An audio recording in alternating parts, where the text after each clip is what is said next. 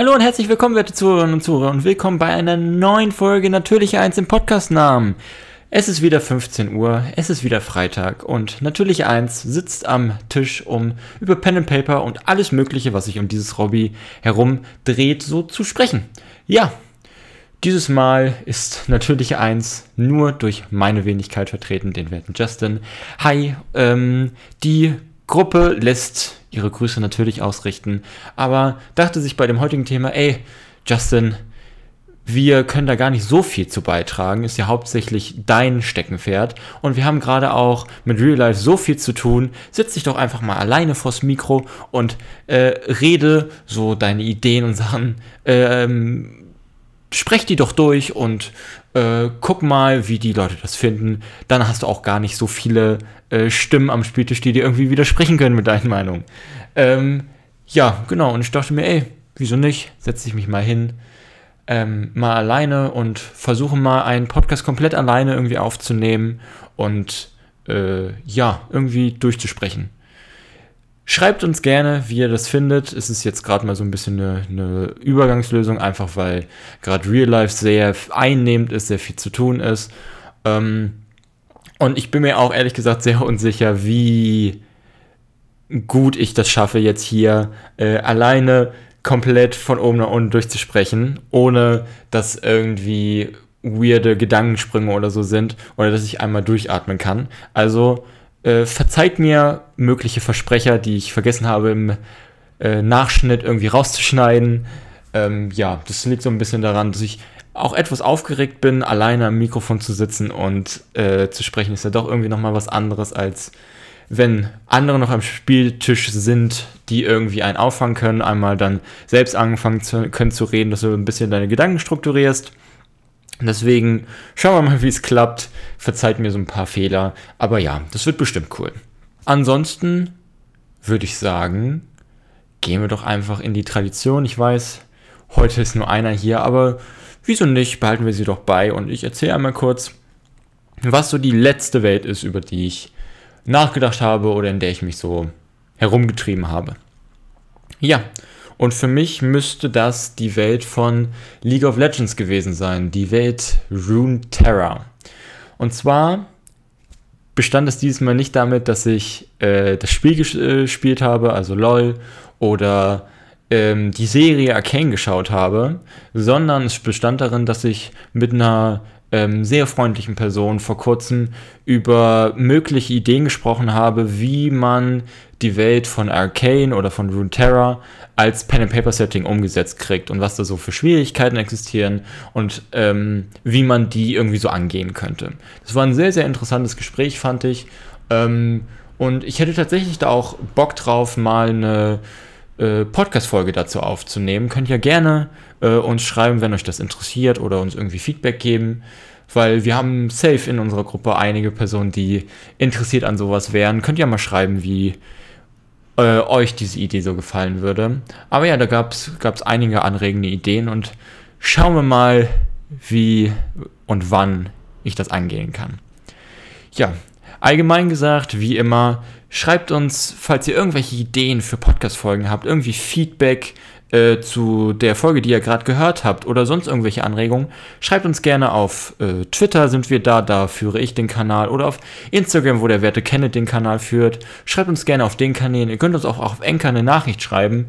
Ähm, oder ihr kommt auf unseren wunderbaren Discord, auf dem sich langsam aber sicher immer mehr Leute versammeln, die alle Pen and Paper interessiert sind und kommt auf den und schreibt uns dort gerne euer Feedback oder eure Ideen oder Anregungen. Wir sind sehr interessiert immer an, an neuen Ideen, irgendwie neuen Perspektiven. Von daher, falls ihr irgendwas zu sagen habt zu, zu irgendwelchen Themen, die, die uns betreffen, ähm, über die Kanäle könnt ihr uns erreichen. Schreibt uns gerne. Wir freuen uns jede, jederzeit über Feedback ich würde sagen, damit habe ich alles, was so im Vorhinein erzählt werden muss für eine Podcast-Folge einmal durch. Ähm, ach ja, bevor ich es äh, vergesse, ich entschuldige mich einmal, falls ihr im Hintergrund ab und zu so Störgeräusche hört wie ähm, Wind oder so. Und zwar ist nämlich diese Podcast-Folge jetzt auf einem Einzelmikrofon auf, nicht auf dem klassischen Mikrofon-Setup, was wir sonst haben, mit mehreren Mikrofonen, die über ein Mischpult zu dem Rechner kommen. Ähm, einfach weil ich ein Einzelmikrofon habe, was eigentlich eine relativ gute Qualität haben sollte. Ähm, und Gleichzeitig ist heute ein äh, Abend, bei dem ich das aufnehme, wo es draußen so windig und stürmisch ist, dass ab und zu äh, der Wind durch ähm, so durch so kleine Ritzen an unserem Fenster durchgeschossen kommt und manchmal relativ laut werden kann. Von daher, ich hoffe, es wird nicht zu laut am Ende in der Aufnahme sein, aber falls ihr ab und zu im Hintergrund so ein Sch hört, dann entschuldige ich mich dafür, dann ist das äh, der Sturm von draußen. Ähm, ja, genau. Aber ich würde sagen, springen wir doch jetzt einfach mal in die Folge und schauen, wohin es uns führt. Und ja, wie baue ich eine Kampagne? Eine Kampagne hat im Vergleich zum One-Shot so ein, zwei Vorteile nach der klassischen Definition, wie man eine Kampagne definieren würde. Und zwar definiere ich klassischerweise eine Kampagne für mich als eine Spielrunde, die in der gleichen Welt und hauptsächlich immer mit den gleichen Charakteren gespielt wird, die über mehrere Spiel Spielsessions verteilt eine gewisse Geschichte durchgeht. Das kann von fünf Spielsessions bis zu, weiß ich nicht, 1000 Spielsessions gehen. Da gibt es irgendwie keine Grenze. Aber das Klassische, was für mich irgendwie eine Kampagne definiert, ist der Punkt, dass du nach einer Spielsession ist die Geschichte nicht beendet. Und die Charaktere sind dann nicht irgendwie quasi äh, weggeparkt, entweder tot oder quasi nicht mehr wichtig, sondern man trifft sich dann irgendwann für eine weitere Spiel Spielsession mit den gleichen Charakteren und spielt irgendwie die Geschichte weiter. Das hat im Vergleich zum One-Shot den Vorteil, dass du an manchen Stellen nicht so zeitgedrängt bist und gewisse Dinge einfach ausspielen kannst. Und ähm, einfach laufen lassen kannst. Die äh, Charaktere oder die Spieler auch mal in Ecken gehen kannst, die du nicht vorbereitet hast oder die du, die nicht klar zum, zur Geschichte gehören. Einfach weil du die Zeit hast und weißt, okay, wenn ich heute in dieser Spielsession nicht das äh, schaffe, dann spielen sie es halt in der nächsten weiter. Ähm, das hat einen großen Vorteil, kann aber auch an manchen Stellen ein bisschen Nachteile nach sich ziehen, weil man, äh, wenn man nicht aufpasst, klassischerweise nicht vorankommt. So, dass irgendwann quasi äh, die sich das sehr zieht, weil du so eine sehr lang gezogene Storykurve hast. Und ganz wichtig, während du bei einem One-Shot einen relativ klaren Rahmen hast, den du durchplanen kannst, so am Anfang der Spielsession sind die Charaktere an Punkt A und sie müssen am Ende zu Punkt B oder Punkt C und währenddessen gehen sie über Punkt B. Ist es bei einer Kampagne sehr viel aufwendiger. Es ist quasi wie ein, wie ein Roman oder eine länger gezogene ähm, Geschichte, die ähm, verschiedene äh, Punkte hat, über die man geht oder die man auch nicht beschreiten kann ähm, die kurz angeschnitten werden können oder die man komplett durchgeht. Es sind sehr viel, sehr viel mehr verschiedene Fäden, die sich so äh, durch die Geschichte ziehen, die man versucht in irgendwie eine gewisse Richtung zu lenken und sich am, im Idealfall irgendwann quasi wieder zu verbinden, so dass du am, äh, am Anfang und am Ende quasi nur noch ein, wieder einen Faden hast, auf den das alles zusammenläuft. Ähm, ja, und dafür haben schon sehr viele verschiedene Leute äh, erzählt, wie sie versuchen, diese Kampagnenstruktur irgendwie aufzubauen und was sie so in ihren Kampagnen beachten. Und ich dachte mir, ey, ich spiele Pen and Paper seit knapp sieben Jahren, ähm, mach Spielleiter seit genauso vier Jahren äh, und sehr viel, habe schon äh, einige Kampagnen geleitet oder strukturiert. Und ich dachte mir, ey, ähm, wieso setzt du dich jetzt hier nicht mal hin und versuchst ein bisschen dein Mindset vorzustellen oder ähm, deine Art vorzustellen, wie du an Kampagnen rangehst und was du so versuchst zu beachten ähm, und gehst dabei mit der Variante, die du am sichersten äh, empfunden hast und am universellsten. weil je nach Kampagne und je nach Ziel der Kampagne und dem, was sich die Spieler am Spieltisch vorstellen, äh, ist es natürlich sehr unterschiedlich, wie du an eine Kampagne rangehst. Jeder Spielleiter hat auch seinen anderen Stil. Ähm, von daher ist die Kampagnenstruktur, die sich ein Spielleiter baut, fast immer völlig unterschiedlich von Spielleiter zu Spielleiter. Ähm, und von Situation zu Situation. Wenn man sich meine Kampagnenstruktur anguckt von äh, unserer D&D-Kampagne und dann guckt man sich an meine Kampagnenstruktur von unserer Vampire-Kampagne, die wir, ähm, die wir mal gespielt haben, dann wird man sehr schnell merken, dass ich an beide Kampagnen sehr, sehr unterschiedlich rangegangen bin. Ich versuche jetzt hier aber erstmal einfach nur die Variante vorzustellen, die ich für mich am ähm, sichersten wahrgenommen habe und die du auf die meisten Situationen anwenden kannst. Damit ihr einfach als, als äh, angehende Spielleiter oder auch schon erfahrene Spielleiter irgendwie eine neue Perspektive mal kriegt, die ihr auf unterschiedlichste Szenarien anwenden könnt und nicht nur so da sitzt, ja, die funktioniert ja nur für dieses eine Setting oder nur für diese eine Spielgruppe. Ähm, deswegen versuche ich da irgendwie so ein bisschen ähm, die Variante vorzustellen oder die Gedanken vorzustellen, die sich für mich ähm, als in den meisten Situationen anwendbar herausgestellt hat. Und ich würde sagen, beginnen wir doch mit dem ersten Punkt, mit dem ich äh, gelernt habe, der irgendwie für mich an allererste Stelle von einer Kampagne kommt. Und zwar der sogenannte Masterplot. Ähm, diesen Begriff habt ihr vielleicht schon mal aus anderen Videos oder anderen Artikeln oder so gehört, weil's, weil der immer wieder mal fällt.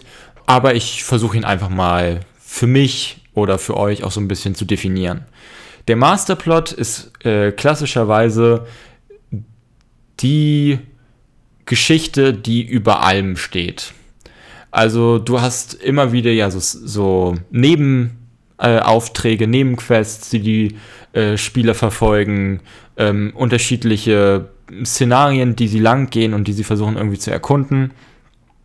Aber im Hintergrund äh, läuft immer eine größere Geschichte. So um vermutlich das berühmteste Beispiel zu nennen äh, in den letzten 100 Jahren, was, was Fantasy-Literatur so angeht, ähm, Herr der Ringe.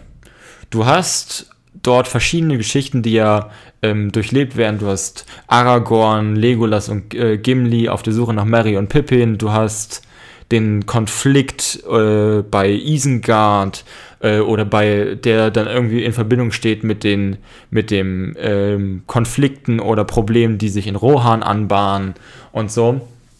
Du hast all diese verschiedenen Geschichten oder Schauplätze, die sich in, in den Filmen und in den Büchern abspielen. Aber wenn du hinter diese allen kleinsten, kleinen einzelnen Geschichten guckst, hast du einen großen Plot, einen, ein großes Ziel oder eine große Geschichte, die, die über allem schwebt. Der dunkle Herrscher Sauron in Mordor sammelt seine Truppen, versucht ähm, unterschiedliche Leute und unterschiedliche Fraktionen auf seine Seite zu ziehen und versucht seine die Leute, die Fraktionen, die auf äh, der Gegenseite stehen und versuchen ihn aufzuhalten, äh, an allen Stellen irgendwie äh, zu schwächen oder zu besiegen. Und das ist der Masterplot. Dieser Plot passiert im Hintergrund einfach die ganze Zeit. Es ist so, es ist nicht so nach dem Motto, ähm, in Rohan ist der König Theoden korrumpiert von ähm, Saruman und Gandalf kommt und äh, schafft es, diesen Einfluss von Saruman auf Theoden äh, zu brechen und Saruman aus Rohan zu vertreiben. Ähm, das bedeutet nicht, dass dann plötzlich Saurons großer Plan oder seine, sein großes Ziel äh, plötzlich quasi sich in Luft auflöst. Sondern er ist so da, ja, okay, in Rohan hat es jetzt nicht geklappt, aber ich habe noch im, im Norden den, den Hexenkönig in, von Angmar, der im Norden versucht irgendwie äh, Probleme zu bereiten und die Zwerge aufzuhalten. Und ich habe im Süden die ähm, Haradrim, glaube ich, sind das, wenn ich den Namen richtig habe, die versuche auf meine Seite zu ziehen.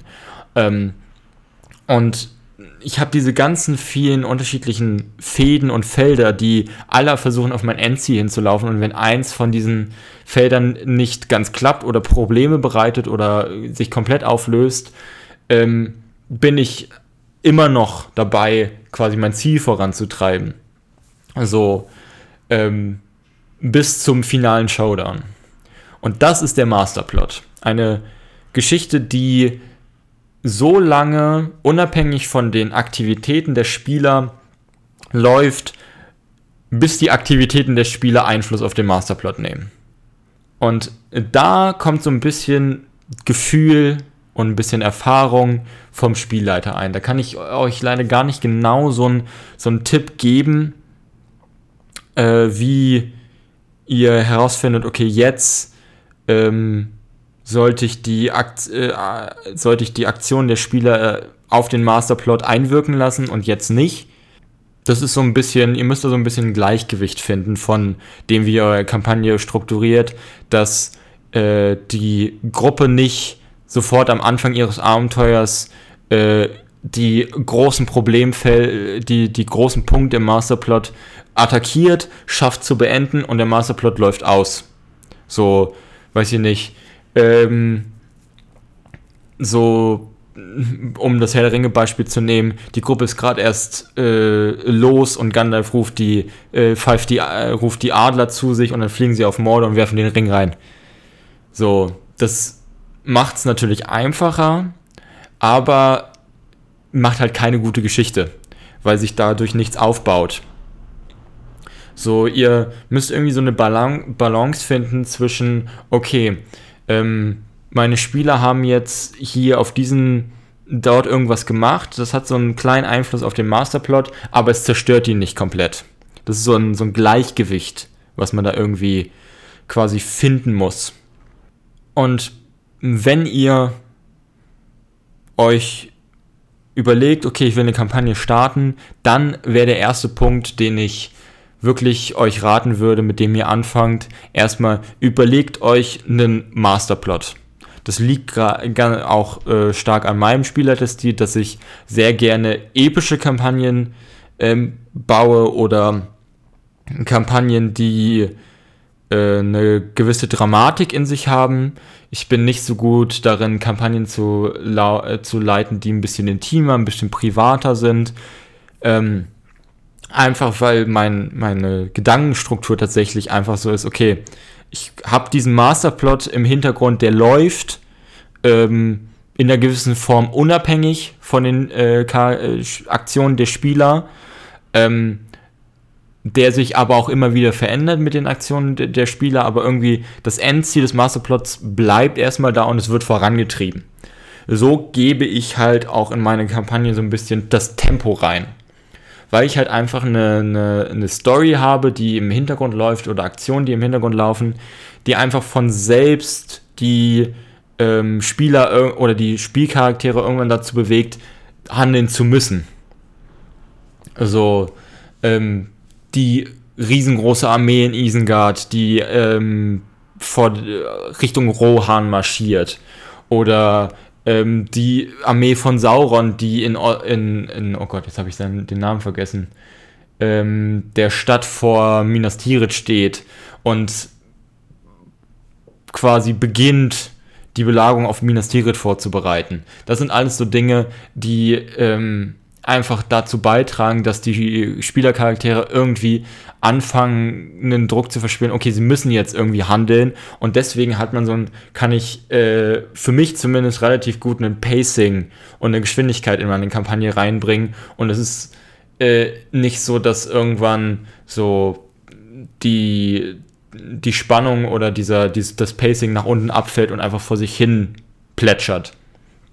Einfach weil ich diesen Masterplot im Hintergrund habe ja, das ist, erfordert so ein bisschen Fingerspitzengefühl, ein bisschen Erfahrung, aber sobald ihr ähm, die ersten drei Masterplots euch mal überlegt habt ähm, und mal wirklich durchgegangen seid, okay, ich habe hier ähm, diesen Masterplot, was will ich damit machen und so, dann wisst ihr, kriegt ihr langsam ein Gefühl dafür, wie ihr die zu strukturieren habt. Ähm, klassischerweise kann de, der, der Masterplot kann im Grunde alles sein. Ähm, klassischerweise besteht der halt daraus, dass du einen, einen Antagonisten hast. Das kann eine einzelne Person sein, das kann eine Gruppe sein oder irgendwas dazwischen. Ähm, die irgendwie ein Ziel verfolgt. Ein Ziel, was klassischerweise gegen die Ziele der, der Spielgruppe geht. Und um dieses Ziel zu erfüllen, ähm, brauchen sie halt gewisse Mittel. Das kann von einer Sache sein, kann von einem Gegenstand, kann ein Gegenstand sein, können aber auch mehrere Gegenstände oder ähm, mehrere Personen, das kann alles Mögliche sein. Ähm, aber Hauptsache ist halt, du hast äh, Antagonist A, der hat Ziel B äh, und braucht dafür Werkzeug C1, C2, C3, halt so viele wie ihr wollt. Und so kann man diesen Masterplot relativ gut strukturieren, weil du hast dann halt ähm, mit den verschiedenen Werkzeugen, die dieser, die der Antagonist halt braucht, um sein Ziel zu erfüllen, kannst du im, relativ gut halt die Abenteuer in der Kampagne strukturieren. Indem du halt sagst, okay, äh, weiß ich nicht, meine Gruppe an Kultisten braucht ähm, einen bestimmten Ritualdolch. Dieser Ritualdolch ist äh, an, in, in irgendeinem Tempel gesichert und dort versucht, versucht die Kultistengruppe äh, einzubrechen. Und die Spielergruppe findet das durch irgendwelche Dinge heraus, weiß ich nicht, einen, einen Drohbrief oder so. Und dann versucht halt die äh, Spielergruppe, die Kultisten aufzuhalten. Und dann ist es halt so, dass wenn, das, das meine ich mit diese Balance finden ähm, zwischen die Aktion der Spieler haben Einfluss auf den Masterplot und sie haben keinen Einfluss auf den Masterplot, ähm, meine ich dann damit so, okay, weiß ich nicht, die Spielercharaktere schaffen es, äh, die Kultistengruppe aufzuhalten, den Ritual durch kriegen sie nicht, ähm, aber das zerstört ihre Pläne nicht komplett, weil sie ähm, schaffen es auch mit einem anderen Gegenstand. Oder sie finden andere Wege, um irgendwie zu ihrem Ziel zu gelangen. Also es sollte nicht so sein, so nach dem Motto, okay, ähm, die, die Antagonisten brauchen unbedingt diesen Gegenstand und wenn sie ihn nicht kriegen, dann ist ihr kompletter Plan nutzlos und bringt, kann nicht zur Veränderung gebracht werden. Weil dann hast du das Problem, dass halt an einer einzelnen Aktion deine Kampagne quasi zerbrechen kann, dann hast du halt so ein bisschen die, die Schwierigkeiten. Du kannst es natürlich machen, aber da musst du sehr schnell ähm, mit Ideen aufkommen, wer als anderer Antagonist quasi zur, auftaucht und den Platz dieser Kultistengruppe einnimmt, weil sie haben den Ritualdolch nicht gekriegt, äh, sie haben keine anderen Mittel, ähm, schaffen sich mehr, sind bankrott, ihnen laufen die Mitglieder davon und die Kultistengruppe ist quasi gefühlt aufgelöst. Und dann brauchst du einen neuen Antagonisten mit einem neuen Plan. Und das geht natürlich, das kannst du natürlich machen, aber dann brauchst du halt einen neuen Masterplot. Und das ist halt dann wieder sehr viel Aufwand. Und deswegen willst du klassischerweise eigentlich haben, okay, ich habe eine gewisse Liste an Dingen, die die, die der Antagonist versucht ins äh, Rollen zu bringen, wovon manche Dinge wichtiger sind als andere, aber ähm, es ist nicht so, dass mit dem Wegfallen von einem dieser Werkzeuge der komplette Plan äh, zerstört wird. Weil, wenn du das so einbaust, dann wäre quasi dieses Ding von, okay, die Kultisten wollen diesen Ritual durch und brauchen ihn unbedingt, um ähm, irgendeine Gottheit auf die materiellen Ebenen zu beschwören, weiß was ich. Ähm, und das kannst du natürlich quasi so einbauen, dass sie unbedingt diesen Ritual durch brauchen, um das irgendwie zu schaffen. Aber das sollte nicht dann quasi deine erste Quest sein, die die Gruppe quasi macht, weil dann deine Kampagne halt sehr schnell zu Ende sein kann, wenn sie die Kultisten aufhalten. Sondern dieser Ritualdolch sollte quasi der letzte Schritt sein. Das sollte der, der letzte Schritt der Kultisten sein, äh, um an ihr Ziel zu gelangen. Und dann kannst du es super cool aufbauen, weil dann ist es dein großes Finale des Masterplots. Die Kultisten ähm, haben die Stadt, in dem die sich dieser Tempel befindet, ähm, schon über, über Monate infiltriert, immer mehr Leute ähm, quasi unter die Leute gebracht und die Gruppe weiß, okay, hier wird jetzt irgendwie was abgehen. Die wollen irgendwie in diesen Tempel äh, rein. Wir müssen diesen Tempel schützen. Und in dieser finalen, äh, finalen Szenario, das kann ein Kampf sein, das kann eine Verfolgungsaktion sein und so. Und in diesem Fina Finale, dort entscheidet sich dann, okay, schafft es die Gruppe, ähm, das Ritu den Ritual durch vor den Kultisten zu schützen und das Ritual aufzuhalten. Also, das ist so, so ein dort können die das super gut einbauen. Aber wenn ihr halt als äh, das als allerersten äh, als allererste Quest einbaut, in der die Spielergruppe in den Masterplot eingreift, habt ihr halt eine viel zu hohe Fallhöhe, die halt passieren kann.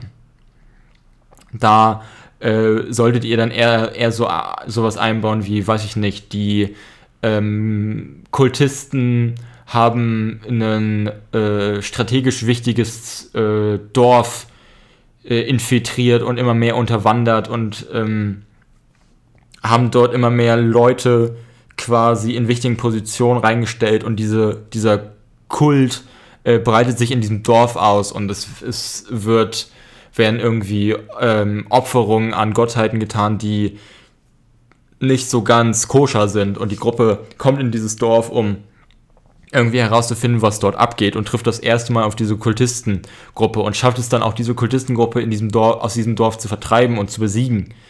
Ähm, das wäre so eine Quest, die man super gut als äh, ersten oder anfänglichen äh, Punkt nehmen kann, wo die Spieler in so einen Masterplot eingreifen, weil die Kultisten wird es jetzt, sie wird schon stören, dass sie diesen strategisch wichtigen Punkt nicht mehr halten können aber es wird nicht ihren kompletten Plan über den Haufen werfen. Es würde nur ihren Plan irgendwie beeinflussen. So, natürlich könnt ihr immer wieder, das ist auch tatsächlich dann wichtig, dass ihr irgendwie die Spieler in den Masterplot äh, einwebt, dass sie die Möglichkeit haben, den Gegner schon vorher zu schwächen, bevor dieses, das, der finale Kampf kommt. Aber es sollte halt quasi nicht den kompletten Masterplot gegen die Wand fahren. Ja, das war es erstmal zu dem Masterplot. Es gibt vermutlich noch sehr viel zu dem zu erzählen. Wenn ihr da Interesse habt, dass äh, ich vielleicht auch mal mit wieder mit äh, einem meiner Kollegen oder irgendwem anders über den Funktionen des eines Masterplottes rede und was man da so zu beachten hat oder beachten kann, dann schreibt es uns gerne auf den, den Kanälen. Ähm, aber ich würde jetzt einfach mal sagen, gehen wir weiter. Wir haben ich habe jetzt genug über den Masterplot geredet und gehe weiter zu dem Punkt, ihr habt euch jetzt einen Masterplot ausgedacht, äh, vielleicht jetzt noch nicht jeden einzelnen Punkt des äh, Weges, so diese, die dieser Masterplot mit sich bringt, aber ihr habt die Grundstruktur euch überlegt. So den Antagonisten, das Ziel des Antagonisten und vielleicht ein, zwei ähm, erste mh, Aktion, die dieser Antagonist versucht ins Rollen zu bringen, um an das Ziel zu kommen. Den nächsten Punkt, den ich euch nahelegen würde, ähm, bei einer Kampagne zu starten, ist, beginnt erstmal damit, eine Anfangsregion zu bauen. Das heißt dann wirklich, okay, ich gucke, wo starten die Spieler, wo will ich sie starten lassen. Habt ihr eine eigene Welt, könnt ihr, ähm, habt ihr dann vielleicht die die Welt schon so ein bisschen in groben Zügen angefangen zu bauen ähm, und guckt dann, okay, dort wollte ich eigentlich so eine, so eine kleine Stadt hin, hinpacken, dort starten die Spieler. Oder, ähm, okay, ich habe jetzt hier ein kleines Bergtal, dort starten die Spieler. Und dann nehmt euch diese Region, ähm, die sollte jetzt nicht zu groß sein, und fangt erstmal an, die wirklich schön strukturiert aufzubauen mit ähm, Orten, die dort zu finden sind, äh, Personen, die dort zu finden sind, wie, wie sind die drauf, was haben die für eine Funktion, ähm, was für Landschaften sind in, in, in dieser Gegend. Ähm, und einfach wirklich diese Welt erstmal schön aufzubauen. Ähm, und macht es auch wirklich erstmal ähm, relativ klein so wie ihr halt wollt. Beginnt erstmal mit einem Dorf, wo die Gruppe anfängt und dort toben die sich erstmal aus und wenn die dann ins nächste Dorf gehen, ähm, was du vielleicht schon mal so grob angeteasert hast, weil du beim Bauen des Dorfes schon so was, okay, es gibt irgendwie drei Wege von diesem Dorf raus, der nach oben führt in die nächstgrößere Stadt und äh, der nach links ist ein Handelsweg, der an die Küste führt und der rechts ähm, in Richtung Osten führt in ein nächstes kleineres Dorf. Und wenn die Gruppe sich dann entscheidet, okay, wir gehen jetzt diesen Weg, äh, bereitest du dann ähm, für die nächste Session halt einfach dieses Dorf vor oder den, den nächsten Ort. Und so baust du dich immer weiter heraus. Und du fängst tatsächlich auch erstmal ähm, am Anfang nur damit an, die äh, Gruppe so ein bisschen in die Welt einzuführen. Du bist, beginnst nicht sofort damit irgendwie ähm, große Plots aufzuzeigen und äh, riesige äh, Konflikte, die sich irgendwie anbahnen, sondern beginnen erstmal relativ klein. Lass die Spieler so ein bisschen die Welt atmen, lass sie sie erkunden und sich erstmal so ein bisschen darin heimisch fühlen, sodass sie, dass sie beginnen, ähm, ihre Rolle in der Welt zu verstehen und so weiter. Und während du die Gruppe in diesem kleinen Bereich erstmal rumführst, dort kann, nun kannst du dann langsam beginnen, kleinere Teile des Masterplots einzuführen. Oder de, der, der Welt. So quasi ein bisschen, immer ein bisschen größer zu machen. So im nächsten, äh, sie sind dann irgendwie zwei Dörfer weiter und im nächsten Dorf treffen sie dann, weiß ich nicht, auf äh, Soldaten, die äh, sobald jemand Magie benutzt, äh, sofort äh, sagen im Namen der Krone von so und sowas, sie sind verhaftet. Und dort äh, versteht dann die Gruppe irgendwie langsam, dass es äh, das nächstgelegene Königreich keine Magie duldet und so. Dass man so kleinere ähm, Konflikte, die quasi am Brodeln sind, aufzeigt und immer größer den Rahmen macht. So, das wäre so der nächste Schritt, den man, den man machen kann. Und während die Gruppe so langsam aber sicher immer mehr von der Welt versteht, könnt ihr im Hintergrund anfangen, den Masterplot immer weiter auszuführen und auch irgendwie Abenteuer euch zu überlegen, die ähm, ihr hintereinander baut. Also ähm, eine Kampagne ist an manchen Stellen nichts anderes als mehrere kleinere Abenteuer hintereinander, die halt einen roten Faden verfolgen. Und das könnt ihr euch schon äh, zumindest in einer, in einer gewissen Menge ähm, schon überlegen. Dass ihr halt guckt, okay, ähm, als nächstes Abenteuer nach dem Abenteuer, in dem sie gerade drin sind, und wenn sie das geklärt haben, ähm, werfe ich ihnen quasi diesen Punkt vor. Und dort treffen sie dann das erste Mal auf Person X, die dann wichtiger im späteren Verlauf ist. Also ihr, ihr baut immer mehr, ähm, baut quasi die Abenteuer auf. Ihr müsst jetzt, die nächsten Abenteuer, die kommen, müsst ihr euch noch nicht ultra genau überlegen, gerade wenn ihr noch relativ am Anfang des, des Abenteuers davor seid. Aber dass ihr halt schon langsam aber sicher so eine Struktur findet von, okay, äh, nach diesem, äh, nach Abenteuer A kommt dann Abenteuer B, das führt vermutlich zu Abenteuer C und so weiter. Und so macht ihr euch langsam eine, eine Struktur. Und das Witzige ist, man würde dann manchmal, äh, manchmal vielleicht denken, ah, aber ähm, zerstört das nicht so ein bisschen die, die Freiheit der Spieler hinzugehen, wo sie wollen? Damit sind doch irgendwie Nebenmissionen äh, oder Nebenquests ähm, immer erschwerter. Und da würde ich sagen, nee, nicht so ganz. Ähm, ein bisschen was ist dahinter, aber ich würde es nicht so ganz sehen, weil du kannst natürlich zwischen jedem Abenteuer einfach eine Nebenmission einbauen. Ähm, indem du einfach sagst, okay, äh, ich drehe so ein bisschen die Verbindung zwischen den beiden Abenteuern und überlege mir eine andere Art, wie ich das nächste Abenteuer dann einbaue und lasst die Spieler jetzt einfach ihre Nebenmission da einmal ähm, quasi erfüllen und erfahren und erkunden. Und am Ende dieser Nebenmission baue ich dann einfach das nächste Abenteuer, was ich mir eigentlich gedacht habe, rein. Und das ist dann überhaupt kein Problem. Und ähm, wenn du halt diesen Überblick hast von, okay, ich will diesen Weg lang gehen, diesen roten Faden, dann ist auch ähm, ein, ein Schwenker nach links oder ein Schwenker nach rechts überhaupt gar nicht so das Thema. Ähm, du einfach nur diesen Plan zu haben, hilft einfach schon extrem, äh, um irgendwie quasi diese Flexibilität halt auch einzubauen, weil du einfach weißt, okay, ich lasse die jetzt einfach ähm, einmal sich mit dem korrupten Stadt, mit der korrupten Stadtwache abarbeiten. Die hat zwar gar nicht so viel mit meinem Masterplot zu tun oder mit irgendeiner Geschichte, die ich quasi aufbauen möchte, aber wenn sie halt mit dieser korrupten Stadtwache ähm, durch sind und dann äh, von der von der kleinen Stadt ins nächste Dorf gehen, dann baue ich da halt, weiß ich nicht, die, die halt diese äh, Kultisten ein, die, die die das Dorf infiltriert haben. Dann baue ich das halt so. Ähm, und das macht es relativ entspannt, das so zu bauen. Ja, ich würde vermute zumindest, dass jetzt einige von euch so ein bisschen die Überlegung haben, ja, okay, verstanden, dass man so dieses Abenteuer nach Abenteuer baut, aber wie strukturiere ich denn ähm, den, den Weg? Also äh, wann baue ich welche Teile des Masterplots irgendwie in die Abenteuer rein und wie baue ich das auf? Ähm, da habe ich mir kurz auch so ein bisschen Gedanken gemacht gehabt und habe geguckt, okay, wie habe ich meine F Kampagnen davor denn so strukturiert?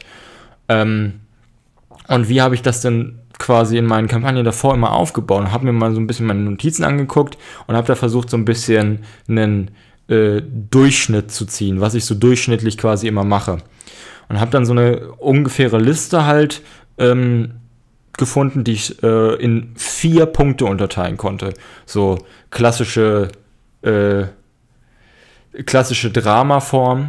Ähm, so würde ich das dann tatsächlich auch aufbauen, dass ihr quasi von Abenteuer zu Abenteuer ähm, der klassischen Dramenform folgt mit der ähm, mit dem Ansteigen der Spannung, dem Höhepunkt und dem Abfall, dass ihr quasi eure, eure Abenteuer genau so aufbaut, ähm, dass es genau dieser Struktur folgt.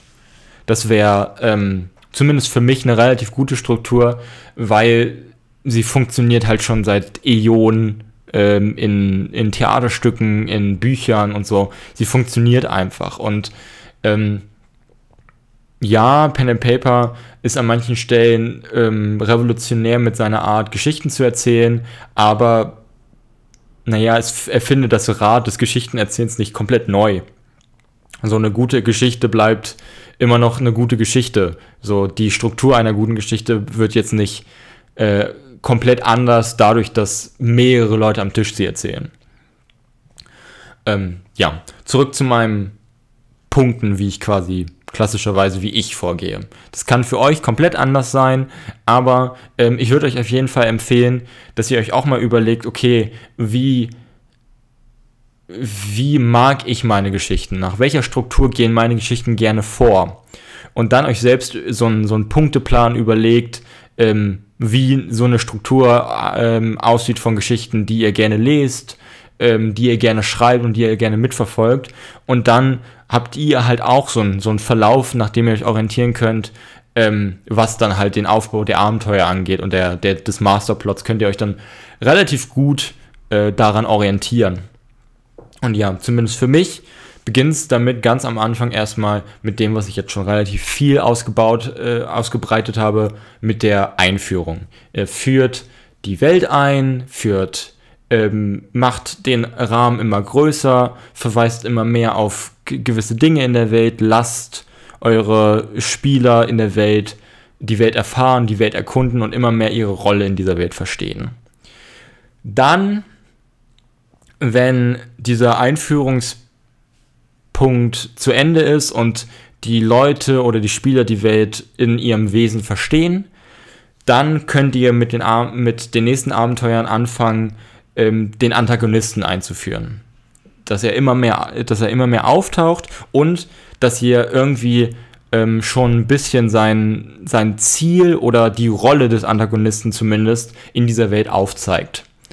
Also Ihr müsst nicht mit dem Beispiel mit, diesem Kult, mit diesen Kultisten, die den Gott äh, beschwören wollen, indem sie ähm, irgendwen opfern, also oder halt irgendwie mit dem Opferritual irgendwen opfern, müsst ihr nicht ähm, direkt, sobald die auftauchen, müssen, muss nicht der, der Kultistenanführer in dem Dorf, den die Gruppe jetzt besiegt hat, ihnen erzählen, ja, wir wollen Gott XY ähm, wiederbeleben, indem wir den und den äh, umbringen.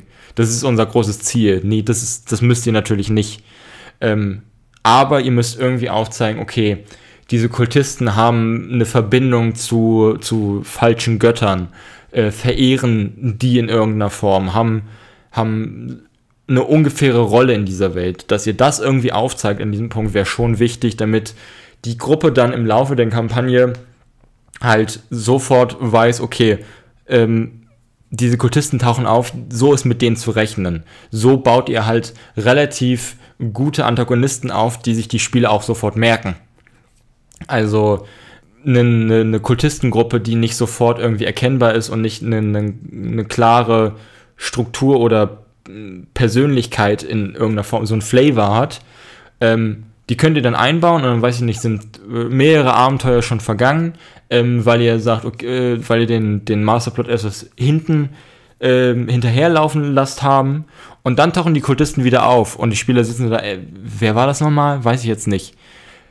Und das wollt ihr ja irgendwie vermeiden. Und deswegen es ist relativ schlau, an so einem Punkt zu zeigen, okay, dass den und den Antagonisten, er hat diesen und diesen Flavor, diese, diese Rolle in der Welt und vielleicht auch schon ein bisschen ungefähr aufzeigen, was ihr ungefähres Ziel ist. Also so, eine, so einen gewissen äh, kleinen Funken von dem, was, ihr, was das Ziel des Antagonisten sein könnte, könnte schon sehr vorteilhaft sein, das an dem Punkt aufzuzeigen.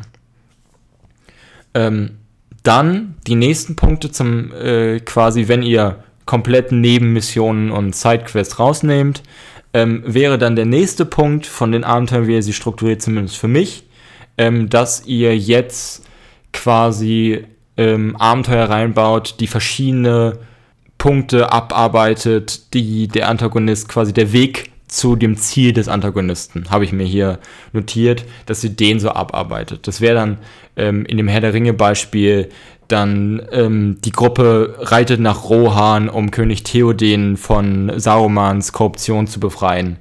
Ähm, äh, reitet dann in den Norden, um dort den, den Hexenkönig von Angmar zu besiegen und so. Ähm, dass ihr diese Punkte quasi als Abenteuer dann reinbaut. Die Antagonisten sind aufgetaucht, wurden gezeigt, es wurde ungefähr ihre Rolle und ihr ungefähr ihr, ihr Ziel dargestellt und der Einfluss, den sie äh, vielleicht haben, die Verbindung, die, die, die dieser Antagonist hat. Und die Gruppe ist jetzt quasi in den nächsten Abenteuern dabei, verschiedene ähm, Punkte, die der Antagonist versucht ins Rollen zu bringen äh, oder versucht voranzutreiben, aufzuhalten. Das kann ähm, da, da ist dann dieser Vorteil oder dieser Punkt da, den ich angesprochen habe mit, okay, ähm, manche Dinge können klappen, also manchmal kann der Antagonist gewinnen, das ist dann nicht schlimm. Manchmal können die Spieler gewinnen, das ist dann für euch, sollte für euch dann auch nicht schlimm sein. Aber quasi mit jedem Abenteuer wird das Gewicht ähm, der, des wenn der Antagonist quasi das Ziel erreicht oder wenn die Spieler das Ziel, äh, die, die Sache vereiteln können, das Gewicht dahinter wird immer mehr und dieser Druck wird immer stärker und der Masterplot geht, weitet sich immer weiter aus. So, dass dann am Ende der letzte Punkt ähm, quasi der, das Finale ist, die Gruppe oder der Antagonist steht kurz vor seinem Ziel und versucht das Ziel zu realisieren. Und die Spielergruppe sitzt so da, weiß jetzt ganz genau mit dem Antagonisten was anzufangen, hat me mehrmals schon irgendwie Kontakt mit seinen Schergen oder Teilen des Ant Antagonisten, äh, der Antagonistengruppe gehabt. Und jetzt ist dieses große Finale, die, ähm, die, der Antagonist ist kurz davor, sein Ziel zu realisieren und die Spielergruppe steht ihm entgegen und versucht, das Ziel zu vereiteln. Das wäre so die Struktur, die man storytechnisch anhand des Masterplots die Abenteuer so ein bisschen strukturieren kann. Nun gibt es noch so einen letzten Punkt, den ich gerne ansprechen würde, den ich ähm, immer wieder versuche ähm, in meinen Kampagnen einzubauen, der halt meiner Meinung nach zumindest auch ähm, sehr viel mehr Gewicht zu der Geschichte gibt, gibt. Und zwar versucht irgendwie die Hintergrundgeschichten der Spieler einzubauen. Also gebt, oder der Charaktere, nicht der Spieler. Also werft nicht irgendwas aus der Vergangenheit des Spielers in die Welt rein, ohne dass sie das wollen, sondern die Hintergrundgeschichte der Charaktere. Guckt euch die wirklich ganz genau an, lest die durch, versucht irgendwie zu verstehen, was ähm, der Spieler mit diesem Charakter wollte und ähm, wohin er damit hin wollte. Und dann guckt euch die Hintergrundgeschichte an und nehmt immer wieder so Teile raus und packt die in, eure, äh, in das Abenteuer rein. Verbindet euren Masterplot mit irgendwie Teilen der Hintergrundgeschichte der verschiedenen Charaktere. Dadurch können sich dann halt auch, ähm, das gibt zum einen ähm, mehr Gewicht in die Geschichte, weil plötzlich die, die Charaktere sehr viel mehr ähm, investiert sind in der Geschichte, weil sie haben irgendwie eine Verbindung zu der Geschichte. Ähm, sie sind irgendwie, um, um das Kultistenbeispiel zu nehmen, stellt man sich vor, das Dorf, was die Kultisten in, äh, infiltriert haben, ist das ehemalige Heimatdorf, Heimatdorf eines der Charaktere. Dann ist plötzlich hinter diesem Antagonist dieser Kultistengruppe steckt für diesen Charakter oder für diesen Spieler sehr viel mehr Gewicht hinter, als wenn es irgendein random Dorf wäre. Von daher ähm, versucht irgendwie gewisse Punkte in der Backstory oder in der Hintergrundgeschichte von den Charakteren ähm, in eure einzelnen äh, Geschichten oder in eure einzelnen Abenteuer einzubauen und mit dieser, mit dem Masterplot in irgendeiner Form zu verbinden. Es muss dann nicht heißen, dass der Antagonist, der jetzt groß aufgetaucht ist, irgendwie in der Hintergrundgeschichte von einem der Charaktere aufgetaucht ist. Das kann manchmal sogar ähm, nachteilhaft sein, wenn ähm, halt dann das Gefühl kommt, mh, hm, es dreht sich jetzt alles um diesen einen Spielcharakter und den Charakter aus seiner Hintergrundgeschichte. Aber baut irgendwie zu gleichen Teilen verschiedene Punkte aus der Hintergrundgeschichte der, der Spielercharaktere irgendwie ein. Und das kann dann unterschiedliches sein. Baut Personen äh, rein, die die äh, Charaktere irgendwie aus ihrer mh, hm, Vergangenheit kennen. Sei es positiv oder negativ. Ähm, baut Orte rein, die den Charakteren in irgendeiner Form wichtig sind oder von Bedeutung für diese äh, Charaktere sind. Oder baut irgendwie Gegenstände oder Dinge ähm, rein, die die Charaktere sehr äh, deutlich in Erinnerung haben, die mit denen sofort was anfangen können. So, weiß nicht, es ist, äh, es hat plötzlich einen ganz anderen Effekt, wenn, wenn man beschreibt, dass ähm, einer der, der Kultistenanführer ähm, opfert gerade irgendwie eine, eine, Ziege, zieht einen Dolch aus seinem Mantel und tötet damit die Ziege, um irgendwie einem, einem Gott zu opfern. Ähm, hat ein ganz anderes geschichtliches Gewicht, als äh, wenn man sagt, okay, der zieht einen Dolch raus und der ist, sieht folgendermaßen und du beschreibst den Dolch und einer der Charaktere weiß ganz genau von dem, was du gerade beschreibst, dass das der Dolch von einem seiner verstorbenen Freunde ist. Oder das ist ein Dolch aus, aus seiner Gesch äh, äh, Backstory irgendwie.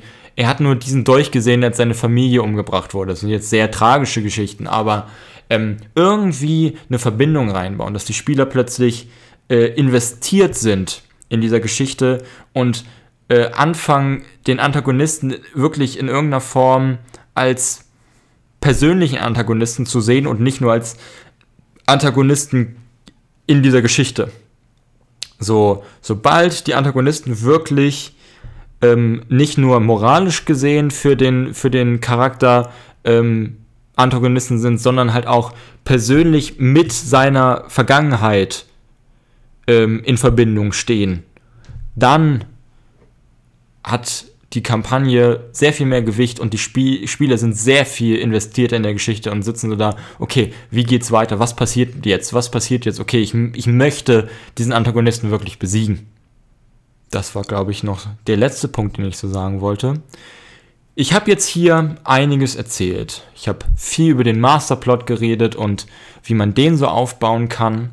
Ähm, habe dann kurz darüber erzählt, okay, wie ähm, fängt man dann an, die ersten Sessions zu bauen? Ähm, wo beginnt man da? Wie bringt man die Charaktere erstmal in die Welt rein? Hab dann kurz eine Struktur aufgezeigt, wie man die einzelnen Abenteuer, aus der eine Kampagne entsteht, irgendwie aufbauen kann vom, vom roten Faden her und habe dann noch kurz einmal darüber geredet, wie man die Hintergrundgeschichte der einzelnen Charaktere irgendwie gut mit dem Masterplot oder den einzelnen Abenteuern, aus denen die Kampagne besteht, in Verbindung bringen kann. Und damit habe ich, glaube ich, erstmal genug für diese Folge geredet und erzählt.